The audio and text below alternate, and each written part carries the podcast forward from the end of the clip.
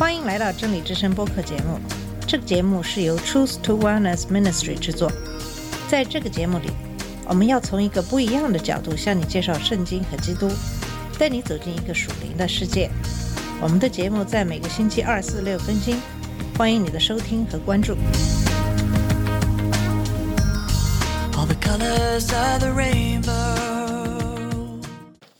你好，我是马军。在上期节目给大家分享了在宾州的牧师 Graham Standish 的文章，就是跨越基督徒之间的巨大分歧。那篇文章主要讲述的是在基督徒之间对信仰的认知分歧，以及在应用这些基督信仰方面的不同意见。比如进步派主张的是爱、接受、不论断、原谅、公义、和平、不暴力、社会责任和保护穷人和受压迫的人。福音派主张的是救恩、救赎、道德标准、遵守教义、门徒、事工、福音、保护圣经基本要义等等。鉴于对圣经的不同看法和理解，基督徒分成了两大阵营。可是基督徒并不是生活在一个真空里，我们生活在这个社会上，我们就会和这个社会上的很多的事情有联系。所以在今天的节目里，我会给大家分享他在二零零五年六月十二号发表在《匹兹堡邮报》上的另外一篇文章。被基督徒分裂的国家。这篇文章讲述了基督徒之间的分歧和党派之间分歧的关系。他说：“把神带到你所信仰的政党是一件非常愚蠢的事。”下面我就来跟你分享这篇文章。如果你是一个基督徒，你该怎样投票呢？是给共和党还是民主党？在一九八零年，我还是一个神学院的学生，这样的选择似乎非常清楚，起码对我很多的同班同学是这样。我们不可能又是基督徒又是共和党员，特别是不能又是基督徒又给里根投票。可以选的只有民主党。你可以想象，当我注册成为共和党并且给里根投票的时候，那种奇怪的感觉。两次都是这样。很显然，我在那个时候并不是什么基督徒。可是时间改变了一切。今天，全国的不管是印刷媒体还是保守的广播电台，建议基督徒唯一的政治选项就是共和党。在上一次选举中，全国的教会都呼吁他们的信徒给乔治·布什投票。他们同时攻击约翰·凯瑞的信仰，建议因为他的政治信仰，他应该被禁止参加罗马天主教圣餐仪式。显然，现在你必须要成为共和党党员才能成为基督徒。具有讽刺意味的是，我在一九九二年离开了共和党。而注册成为一个独立党派，因为我感到共和党离从我毕生所承诺的基督教义越来越远。为什么呢？其中一个原因就是我不能再容忍共和党所批准的由 Lee Atwater 设计的政治风格，就是政客攻击、诋毁、打倒，甚至用一些不实的信息谴责对手。就是这样的政治风格，在一九八八年的选举中成为主流，并且一直保留至今。这样的政治风格就是绕过问题而去攻击对手的人格。这种攻击和谴责的政治风气变得越来越严重。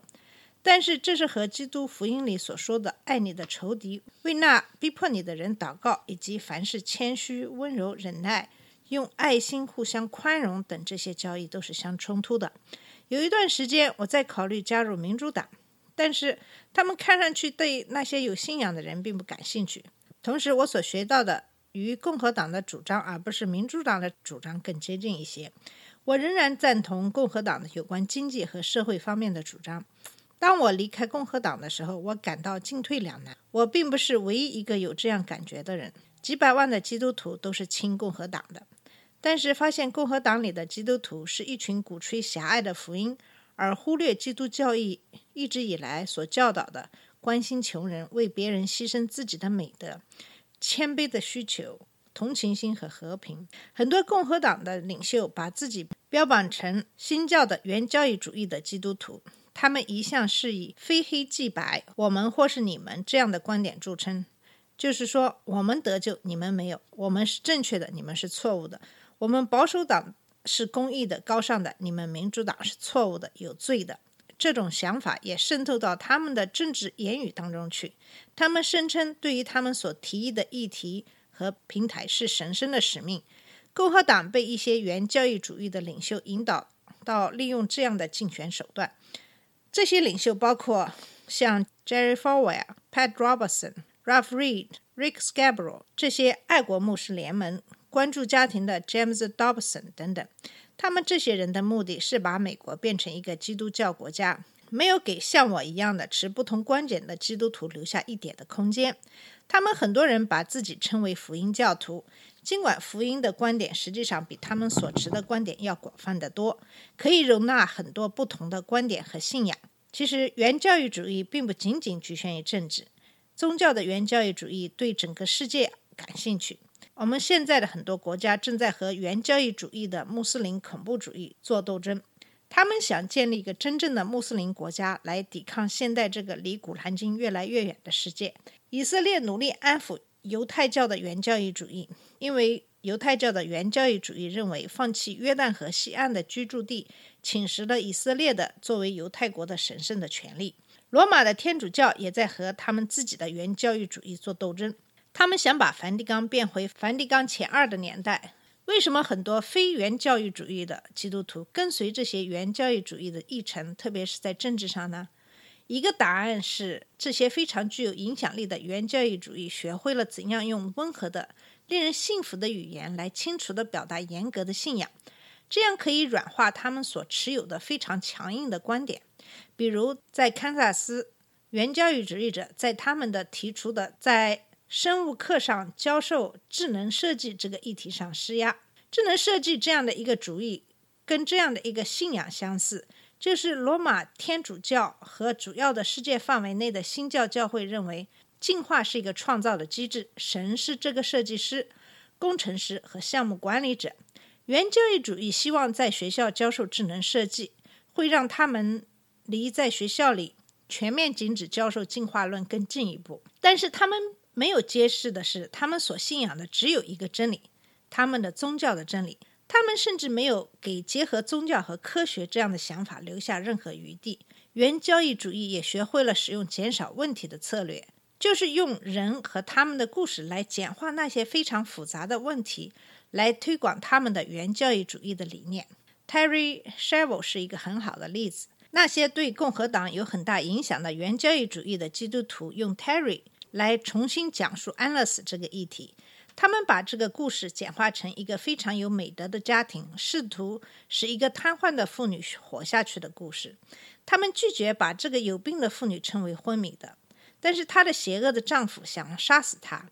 他们用很多没有任何事实根据的指责来鼓动媒体和共和党人，说 Michael s h e v e l 是 Terry 的丈夫，是非常贪心和具有虐待狂的丈夫，为了他自己的利益想杀死 Terry。这样做的结果就是。他们把对于安乐死这样一个非常大的问题，简化成他们所希望的、大家都能够认可的问题，就是延长生命是美德，但是安乐死是邪恶的。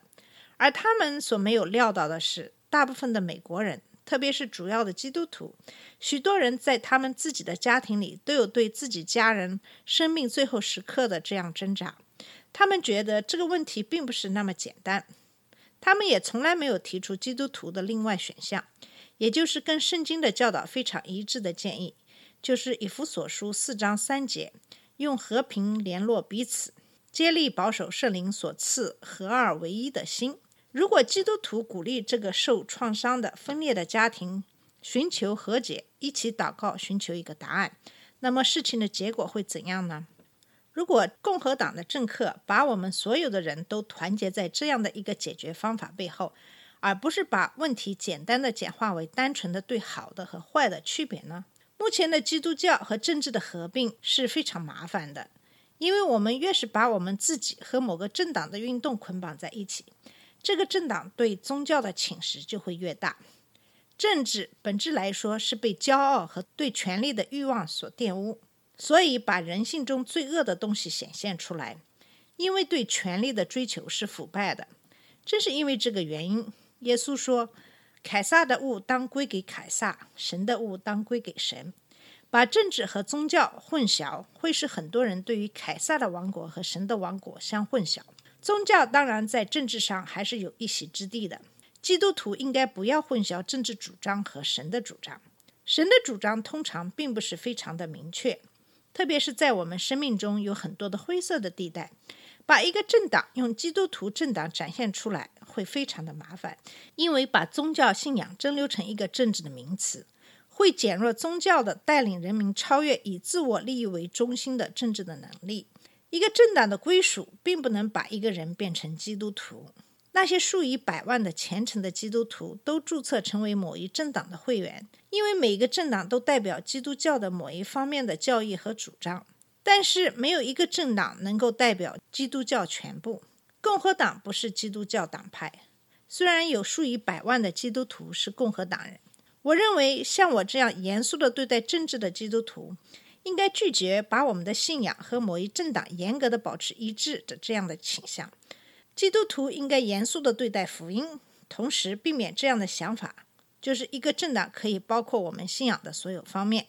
如果我们的信仰是真实的，我们就应该持有这样的政治态度，就是希望政客能够找到一种解决方法，是和我们的信仰相一致的，同时寻求统一而不是分裂。或许我们应该对共和党和民主党的政客有更多的要求，要求如果他们宣称他们是基督徒。在对待别人方面，甚至仇敌，就要像基督徒那样行。好了，以上就是我给你分享的 Graham Standish 在二零零五年六月十二号发表在《匹兹堡邮报》上的另外一篇文章《被基督徒分裂的国家》。好了，我们今天的节目就到这里，谢谢你的收听，下次节目再见。这里是真理之声播客节目。真理之声是 Truth to Wellness Ministry 旗下的一个节目，由 Truth to Wellness Ministry 制作和播出。如果你有什么想跟我们分享，请给我们发电子邮件，我们的邮箱地址是 truth to wellness at gmail dot com。你也可以直接去我们的网站 www dot truth to wellness dot com 浏览更多的信息。下次节目再见。All the colors of the rain